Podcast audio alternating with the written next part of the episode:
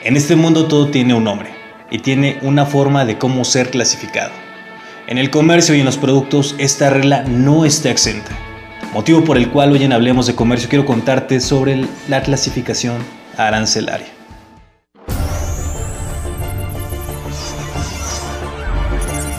Bienvenidos a Hablemos de Comercio, el podcast donde importamos tus dudas y exportamos nuestras soluciones. Bueno, antes de que empecemos con este episodio, quiero darte gracias por permitirme entrar una semana más en tus dispositivos móviles y ya sea que me estés viendo desde tu oficina, quizá acabando tus clases online o posiblemente estás ahí en tu habitación y nos estás escuchando en las plataformas de podcast o quizá también nos estás viendo en YouTube, quiero darte la bienvenida. Mi nombre es Ulises Pegueros y en este podcast hablamos de comercio. El día de hoy tenemos un tema que habíamos postergado desde hace mucho tiempo, pero que hoy ha llegado su día y le vamos a hacer justicia. El día de hoy hablamos sobre la clasificación arancelaria. Pero para que podamos entrar con este tema bien de lleno hay que tener en cuenta tres factores, que son muy importantes y que siempre hay que dividirlos para poder entender todo esto.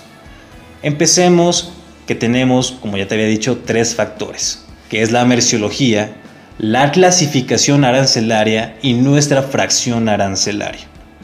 Para empezar, ¿qué es la merciología?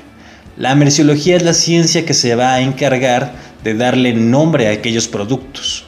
Y no solamente de darle nombre a esos productos, sino que también le va a tener que dar características, colores o todas aquellas cosas que puedan dar una afectación al producto y que también le puedan dar algunas preferencias.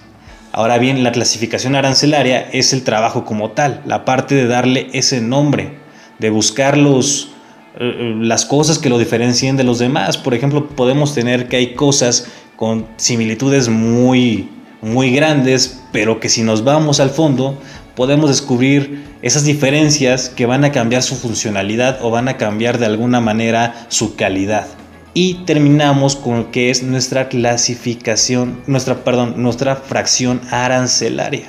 Que la fracción arancelaria va a ser aquel código que es numérico que nos va a decir específicamente qué producto o qué clase de, de mercancía es la que tenemos en nuestras manos. Ahora bien, esto es muy importante.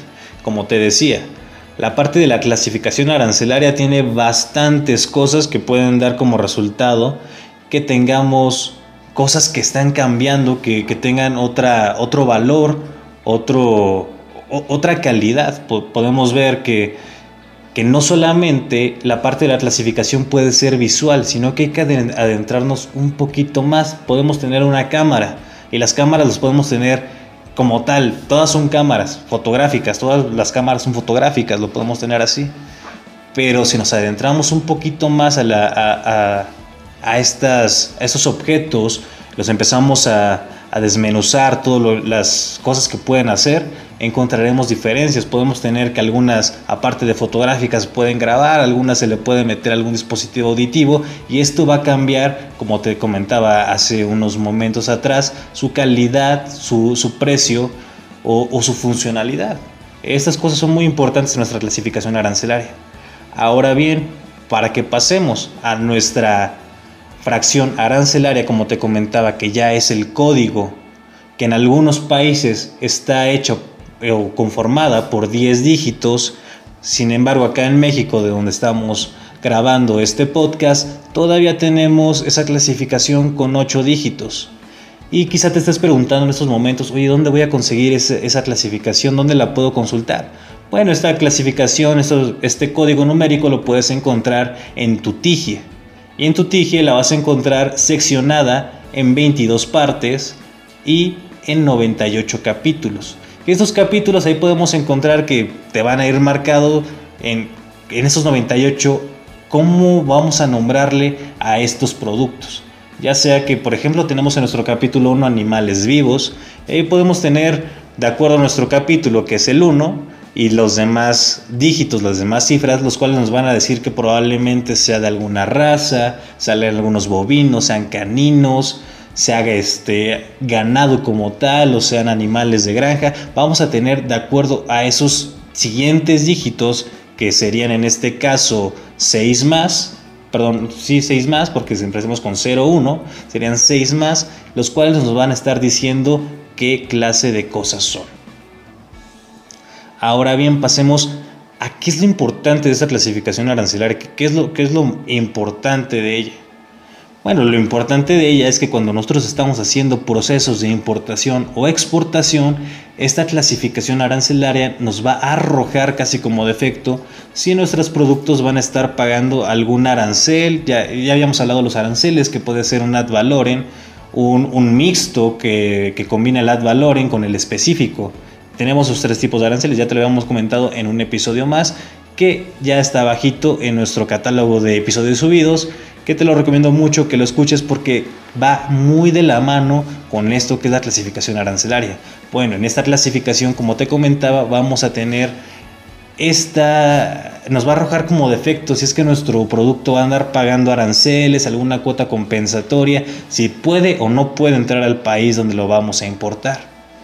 Es por eso que es bastante importante que tengamos en la mente que la clasificación arancelaria es, e, es, algo que tenemos que nosotros que nos dedicamos al comercio poner muy específico y ser muy cuidadosos.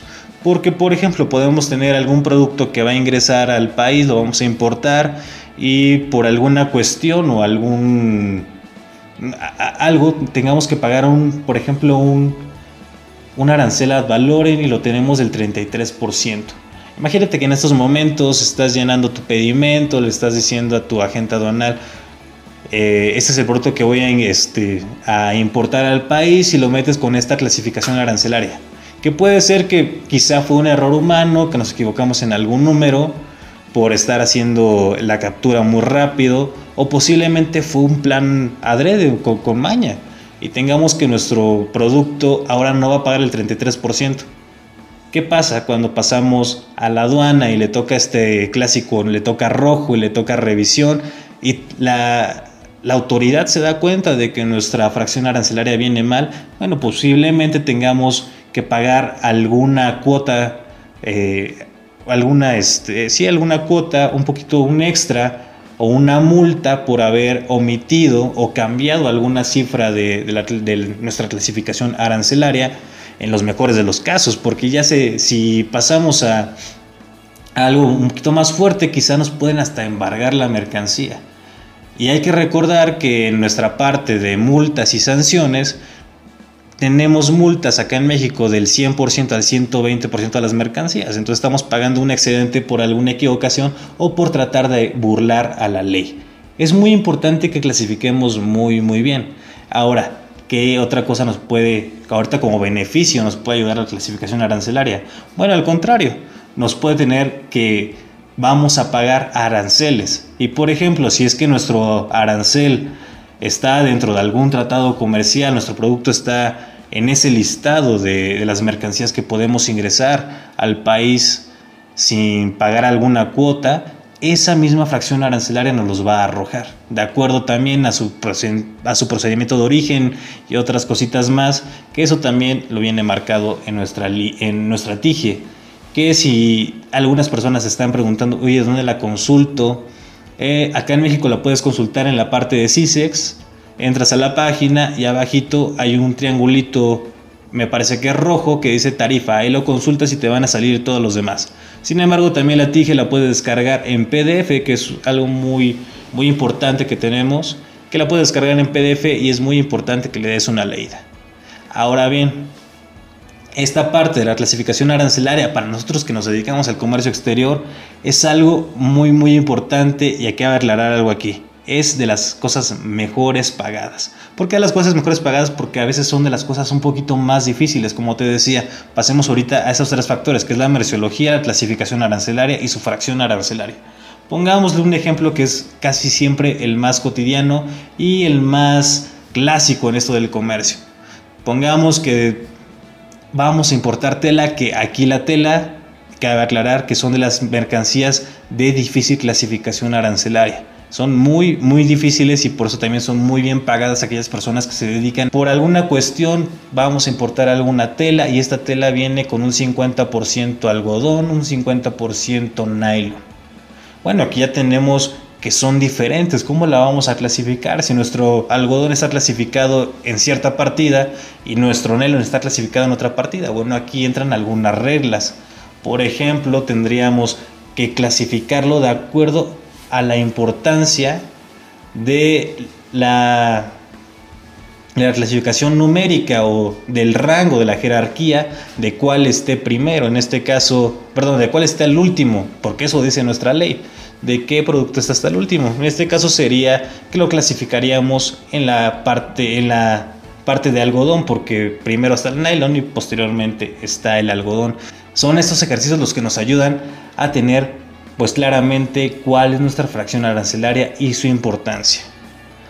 Ahora bien, como te decía, hay que tener siempre mucho, mucho cuidado al tener esta parte de la fracción arancelaria. Es una una, materia muy muy grande dentro, de, dentro del comercio, algo muy importante que le daríamos mucho estudio. Ahorita nada más es una parte introductoria, lo que es la clasificación arancelaria, pero más adelante vamos a darle un poquito más de énfasis y le vamos a meter algunas de las reglas y también algunas características un poquito más profundas de lo que es la clasificación arancelaria. Si llegaste hasta esta parte de este episodio, quiero recordarte que en la parte de abajo Puedes encontrar las redes sociales de Hablemos de Comercio, pero también mis redes personales. Y también las redes personales de Raúl Velázquez, quien es la persona quien está detrás de la dirección de este proyecto de Hablemos de Comercio, pero también de Peces de Ciudad. Y también las redes sociales de Amairani López, que es la persona que está encargada como floor manager tanto de Hablemos de Comercio como de Peces de Ciudad. También quiero recordarte que la parte de abajo, si es que me estás viendo desde YouTube, te dejamos la caja de comentarios para que nos hagas alguna pregunta, algún comentario y nos dejes todas tus inquietudes. Recuerda que nosotros importamos dudas y exportamos soluciones. Pero también, si nos estás escuchando desde todas las plataformas de audio y de podcast, en la misma descripción de este episodio te voy a dejar los mismos enlaces y la misma descripción para que tengas acceso y podamos comunicarnos. Recuerda que cada semana tenemos una cita en este mismo sitio para que juntos hablemos de comercio. Hablemos de comercio es presentado por Peces de Ciudad, con la dirección y producción de Raúl Velázquez, Flur Manager Amairani López, voz y argumento de Yasmín Félix, idea original de Ulises Pegueros.